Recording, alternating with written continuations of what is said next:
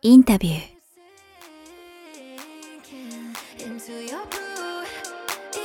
あの今回インタビューで実はですねリスナーの人がちょっといくつか質問もらってて、うん。関連してこんな質問いただいてるんですけどネット時代の文学についてです、うん。誰でもネットに気軽に文章をアップできる時代、えーただ私自身はまだ本当に面白いと思える作品には出会えたことがありません。目利きなしで作品が乱立しているので両立な作品を探すのも難しく。ネットに小説をアップしている人の中には世の編集者は本当の文学を分かる目がない。これからの時代は直木賞もネット小説から出るようになると言っている人もいますが今の段階では本当かなと個人的には思ってしまいます、イラさんはネット小説の今後またネット時代の文学についてどう見ていますか？あの、どんなジャンルでも天才っているんだよね。だから、一人二人はそういう人が現れるかもしれない。ただ今の段階では基本的にネットに上がってる小説って他人の目が入ってないよね、他者の。やっぱりそこですよね、うん、そうなるとやっぱり弱いよね。うん。で、しかも、そういうの書いてる人はその良い文体だったり、良い文章の感覚みたいなの持ってないから、ん。文章も本当下手くそだし、なんだろうな。なんかアニメの脚本読まされてるものが多くない？うん。ものすごく感情的にはベタベタしてるんだけど、うん。なんか下手っぴで、で、セリフがあるだけで背景は何にもない。これ、この人たち何？真っ白なスタジオで喋ってんの？みたいな小説いっぱいあるもんね。どっかで見て見た感もやっぱありますし、ね、ありますあります。だからそういう点では、まだまだしんどいよねっていうのはあるけど、それは遠い将来、うん、ネットから天才が現れて、ね、あの、米津くんだって、あれじゃない。ボカロの曲を書いてそこがヒットして始まってるわけじゃない。なので、ネットでヒットして、それから出版社につながって、それがいつか直木賞みたいなこともあり得ると思うね、普通に。うんそうすると結局、まあ、で、まあ、出だしはネットでもいいのかもしれないですけど、いつかはそのちゃんとそこの、まあ本なり作品なりで世に受け入れられるためには、なんかいわゆる、うんネットじゃないところでというか、なんて言うんだろうな、そこにちゃんとう受け入れられるようなものじゃないと、それは別に迎合って意味じゃないんですけど、なんかキャッチボールしてちゃんと跳ね返って耐え得たものしかいけないんじゃないかなといや、もうでもそうだよね、基本的にね。うん。あの、作り物なので、やっぱり別な他者の目だったり、読み手の目だったりがどっかにないとね。うんうんその目線を自分でできる、まあ、イラさんはできると思うんですけど、できない人はそういうものをやっぱり入れていくしかない。で、次第に逆にできるようになっていくのかなと思うんい。やーどうだろうね。うんうん。そうかもしんないし、うんいつまで経ってもできないかもしんないし、それはその人それぞれだからね。だからネットはもう猛烈な数があるんで、中にはちょっといいのもあるけど、うんでもまだまだ正直言って、小説ほどプロとアマの差が激しいものはないんだよね。やっぱそうですか。実はアマチュアの歌ってさ、歌うまい子いっぱいいるじゃない？うん、カラオケなんかも確かに。あるし。よっぽど上手いんじゃないかみたいな人いますよね。たくさんいるんだけど、でもオリジナリティないじゃない？うん、でも小説の場合は下手なの、本当に。明らかに。ネットにいるで好き勝手書いてる人たちは、もう正直言ってレベル的には箸に棒にもかかんないぐらい下手なので、うんそれを考えると、誰でも書けるよ、言葉なんだからできるよって言っている小説が、プロとアマの差が一番あるよね。やっぱそうなんですね。うん。あのー、小説と相撲ぐらいじゃない？こんな差があるの。相撲、相撲確かにそうですね。うん。相撲はもうプロとアマは全然違うじゃん。歯が立たないですね。うん。でも小説も本当そうだよね。そう、その例え初めて聞きましたけど、うんそのくらい違うってことかうん。な。うん普通で誰もできそうなものが一番差があると思う。うんあの、こんな質問もいただいてますいただいてます。ちょっと、えー、経路変わるんですけど、えー今のイラさんの人生テーマは何ですか？過去の、えーこの僕の番組のインタビューでですね、人生の中で10個くらい何かテーマを持って身につけることという話をイラさんがしていたので、イラさん自身が今どんなテーマに興味関心があるのか？わあ、僕今興味関心あるか。一つは、あの、次の20年ぐらいちゃんと本を書いていたいなってことだよね。すごい。うん。それは、あの、自分の N ペースで面白いものを書いて、あと20年ぐらい暮らしたいなっていうのが一つと、うんあとはやっぱりちょっと、4、50代忙しすぎて旅行ができてないので旅をしたいなっていうのが一つ。ああ、いいですうね。ん。それとあと、自動車もね、ずっとなんかペーパードライバーだったんで、ちゃんとなんか運転、ペーパードライバー研修とか行って、運転もしたいなとは思うね。そうなんですね。うん。あとはなんだろうな。あとはでも特にないな。いや、その各ペース落とすみたいなのもあるんですかじゃあ？いや、あんまり変わんないと思うんう。今でも そんなにめちゃめちゃ詰め込んでるわけじゃないんで、うん年2冊ぐらいのペースで、あと20年ぐらい書けばいいんじゃないかなっていう。今ね、その詰め込んでるっていうところでちょうど聞きたかったです。これ、まあ、毎回言ってますけど、本当に、まあ、締め切りもなんだかんだやっぱあるし、うんその、忙、忙しくないってイラさんおっしゃいますけど、まあ、僕からするとやっぱりどこに、その中でまあ、映画とか本親しんだりいろいろあるじゃないですか。まあ、一番あえてこう、イラさんが嫌いそうな言い方をすると、時間術、うん。じってどこでこんな時間作り出してんだろうな、みたいああ、でも今さ、その、僕、多い年、デビューした直後のね、多い年って年に5冊とか6冊出てたんだよね。な。うん。でも今は年に2冊じゃん？そしたら単純に締め切りの数も半分だし、うんそんなに、いあの、めちゃくちゃきついことはないようね。んなので、小説は集中して書いて、後の時間はなるべくぼんやりして、何か面白いことないかなと思って、この世界を見ているみたいなのが楽しいんで、で、本だったり音楽だったり映画だったりにはたくさん触れるっていうふうにしてる感じかな。後の時間っていうところはなんかやっぱ肝な気がするんですよね。だから、でもなんかぼ一つは、みんなみたいにさう、ん。通勤で電車乗んなくていいし、うん。会社に行って無駄な会議はないし、仕事ないのに仕事してるふりもしなくていいっていう、小説家って本当に全部自分の時間になるんで、そういう点ではそんなに厳しくないけどな。そこはでも逆に決定的だし、うん絶対的にそういう意味での時間はやっぱあるとあるあるある。うん。昨ってことなんですよね。日も、あの、ほら、僕、次の角川書店の小説の連載で、来週の月曜日に例の声優の学校に取材に行くんですよ。はい。なので、ちょっとアニメの傑作をみもう一回見直してみたんだけど、うんやっぱ素晴らしいもんうね。んうん。そこそういう時間をやっぱ大事にしてる。そうだね。ほら、今の子たち、その声優になりたい子たちと食事をしながら取材もするんで、ああ、面白いですね。今の面白いアニメとかもちょっと見ておきたいじゃない。うん。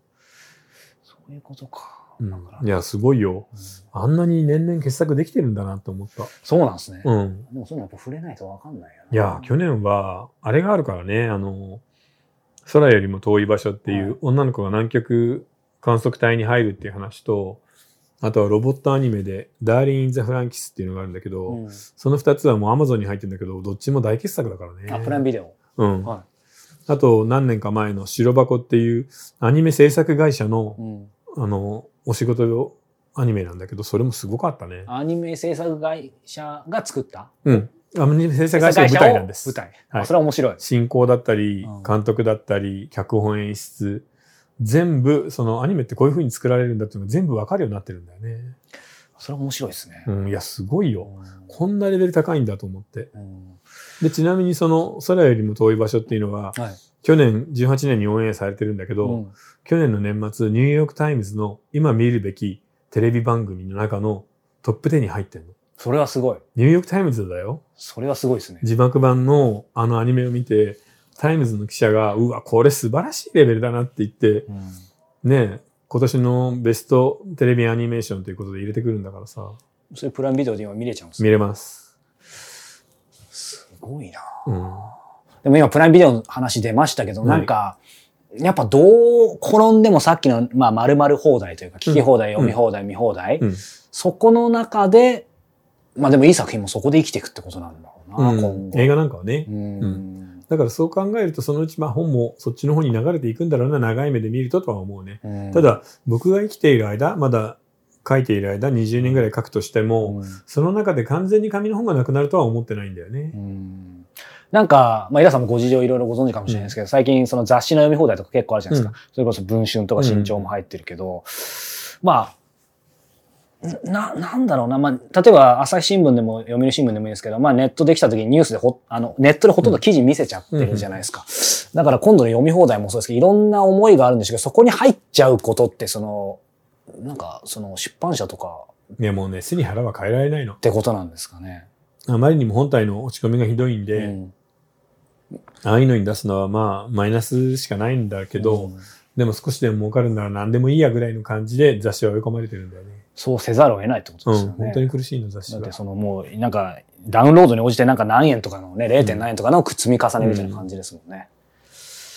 そっか。うんこんな質問、最後にいただいてます。はいえー、40、えー、翼再びのように、今度は50代、60代の登場人物が活躍するような小説を書く予定はありますいや、もちろん書くよ。うん。なんか今、うっすらと言える範囲ですけど、なんかあります？一つは恋愛もので、その、まあ、前後編に分かれてるんですけど、前編では高校時代で、後編では40代へだったり、50代だったりになった大人の、もう一回出会う、かつての仲間たちみたいな話も考えてるし、うんあのー一つ、あれだよね、池袋のシリーズもまあ面白いんだけど、はい。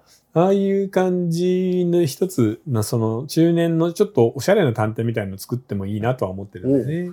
それでもそうするとシリーズ化もしますよね。うん、そうだね。ね。それはまあ、後々でいいとは思うんだけど、それこそ6時台とかでいいんじゃないかな。すごい。面白いなじゃあそういうのがやっぱりイラさんの中でなんかいろいろあるわけですね。ありますね。あとはやっぱり、これからは、その、今、コンテンツの中で一番強くて大きいのが映画とかドラマとかなんで、そことうまく連携を取りながら小説の作り方も考えないといけないんだろうなって気はしますね。でもまさに、まあ、連携っておっしゃいましたけど、イラさんの作品って基本的にもう全部なんか見え、見えるというか、うん。なんかそういう、なんて言うんだろう。あのね前提で作ってるわけじゃないいや、そんなことはないんでですよ。要は、今、現代の優れた文章って、視覚的な。うんうん。あのー力が強くないと、やっぱダメなんだよね。だからそういう意味では、その、僕の文章の立ちだったり、小説の書き方の中に、ある種視覚性とかがあるんだろうね。うん。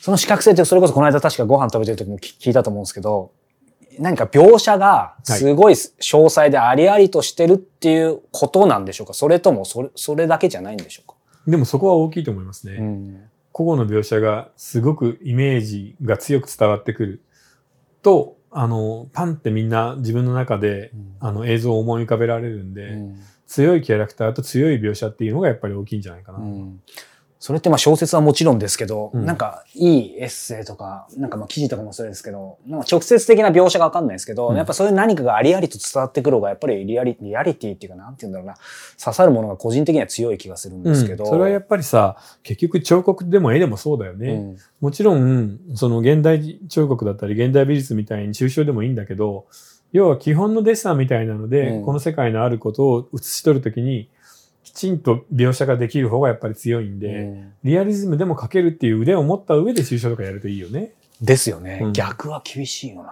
だからその細部を、まあ、逃げずに書くというか、うん。なんかそれはやっぱりトレーニングも必要、必要。もう必要だし、うん。逆にその自分が今まで持ってるあらゆるイメージを総動員して、あるこの現場の中で、うん。そのイメージをうまく使いながら描いていくっていうのがいいんじゃないかな。そこの、もう本当繰り返しですよね。だからなんかその、まあ書くっていうところで、まあやっぱりイラさんに、まあ僕自身も自分の話にしてますけど、まあいろいろ書く機会が最近多くて、書けない書けないってイラさんにずっと言ってたけど、やっぱりとにかく書くこと。はい。で、それ続けること。うん。で、一冊書き終わったらすすぐ次始めろって確か言ってくれたと思うんですけど、なんかまあ、うんやっぱなんか書く筋肉じゃないけど、そういうふうにやっていくしかな。ないります、なります。うん。もうね、休まずに書いて3年とか5年経ってももうプロと一緒。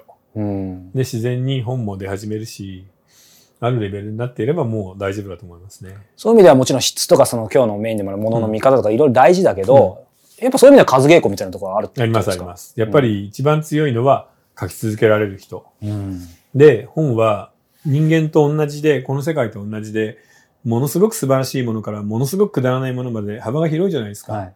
だからどんな人でもそのくだらない本ぐらいは書けるんだよね。うん。だからそうやってやっているうちに腕も上がっていくし、自分なりの世界を作っていけるんで、うんまあともかく書くことじゃないかな。うんそういう意味ではもちろんね、全員ってことは無理でしょうけど、うんそこを、まあ今日、皆さんがシェアしてくれたことは、うん本当に真摯に、そしてその継続的にやれば、うん。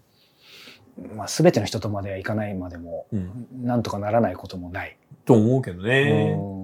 ただまあ実際そういうね、経済的にはなかなか難しい部分もあるから、うん。まあ夢ないかもしれないけど、現実的にはやっぱりちゃんと本業も何か別に持っとくっていうのは大事かもしれないですね。そうですね。だから本業をやりながら余った時間で書いて、一つ作品を作っては、それを誰かに、編集者に読んでもらって、うん。で、ちょっとずつ進んでいくうん。の、それで十分だと思いますね。うんやっぱ焦らずだよな、それこうん。そ。本当そう。うん。のんびり待てるかというか。あのーちょっと、なんだろう、ミニマムな話ですけど、イラさん、その環境、書く環境うん。っていうのはなんか、ご自身で大事にしてることとかはありまないですね。どこでも書ける。うん、あんまり関係ないと思います。なんかでもイラさん、その、やっぱり書斎で書いてるイメージがあるんですけど。まあ基本的にはそうなんだけど、うんでも別にどこでも書けるよ。その人の頭があれば書けるんで別にノートパソコン1個持っていけば、外でも書けるし。まあ、あの、あの、オースのでもテレビ局のところで書かされてましたよね。うんパソコンも使いづらい。そうそう、もう全然大丈夫です。逆にやっぱそ、それできないと厳しいですね。そんなことない。そんなこともない。もうものすごくそういうのに神経質な人もいるし、うん書く前の儀式とかある人いるけど、基本的にはあんまりそういうの作んない方がいいんだよね。うん、作んない方がいい。そう、枕が乾くと寝れないみたいなこと言ったら旅できないじゃないですか。だまあ、う、まあ、なんとか頑張ればそれで一生やれるかもしれないけど、まあ、継続しづらくなるのは確かにですよね。そうそうそう。だからなるべくそういう縛りはなくして、うんどこでもフラットな気持ちで書けるようになるといいようね。んなんかそのメモでも何でもいいんですけど、まあ手、手でなんかちょっとか書くとか、うん。もうスマホで書くとか、まあそれも皆さんも全然今、うん、関係ない。関係ない。関係ないです。手でやっぱ何でも書くこともあるんですか？ありますあります。アイデアとかを。そう、アイディアだったり、それこそさっき言ったキャラクターシートだったり、うん。プロットをひねるみたいな時は手書きの方がいいので、やっぱりそれは手書きの方がいいですうん、か、パソコンってやっぱりほら、なんか広さがないじゃない？自由に使えないし、うん。行ごとにこういう風になっていっちゃうんで。はい。でもその今後、なんだろう、まあ今もちょっとあります。けど、音声入力で、あ、それはダメだね。でもや嫌そうですよね。あの、多分音声入力だと、あの、緩いんですよ。ゆるい。書き言葉と話し言葉は全然文章の密度が違うんで、書き言葉で音声入力でやって原稿を起こしてる作家もいるけど、やっぱ文章が緩いよね。やっぱそれはなんかこう、まあ、キーボードがベストかなんかなんか自分でこうかし体と繋がってないとなんか、体とっていうよりは、その頭の中で考える速度で文字を打つうん。のが多分いいんですよね。それは手書きでもパソコンでもいいんですけど、うん。うん、その手や手の動きに頭を合わせられるようになると、プロの書き手になるんで、みんなあの、頭の動きが速すぎて手が追いつかないって言うけど、頭の動きをゆっくりゆっくりにするっていうのが大事なんだよね。逆か。うん。言葉の形にゆっくりゆっくりに落としながら、うん。でもその描いている世界の中のことに関しては、うん自分の感覚を全部使って、うん。すべて周囲を見ながら、でもゆっくりゆっくり書いていくっていうのがいいんですよね。ゆっくりね。うんだってそんな早くないでしょ？手で書いてもうん、パソコンで打っても。そうですね。うんどっちにしてもそんな早くないな。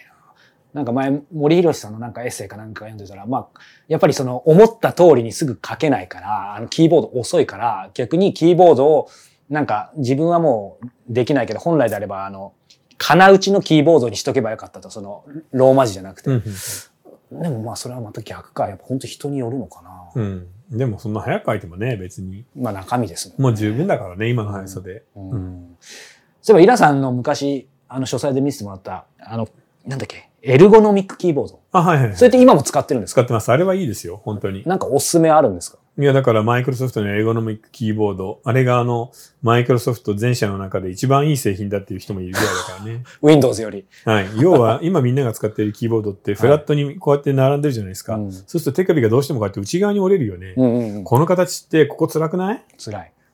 でも、エルゴノミックキーボードはこうやってやった時にこう置いてこう打てるんですよね。あ、そうなすごい楽なの、手首が。肩も使わない、内側に貼らないし。じゃあ100万一見にしかずでちょっと試してみた方がいいかもしれない。うんだってみんなゴジラとかピグモンみたいな格好で打ってるからね、パソコン。だからエルゴノミックキーボードは慣れたらもうあれしか無理。うん、本当に楽なのそうなんだ。それはじゃあ皆さんぜひうん。やってみたいと思いますけど。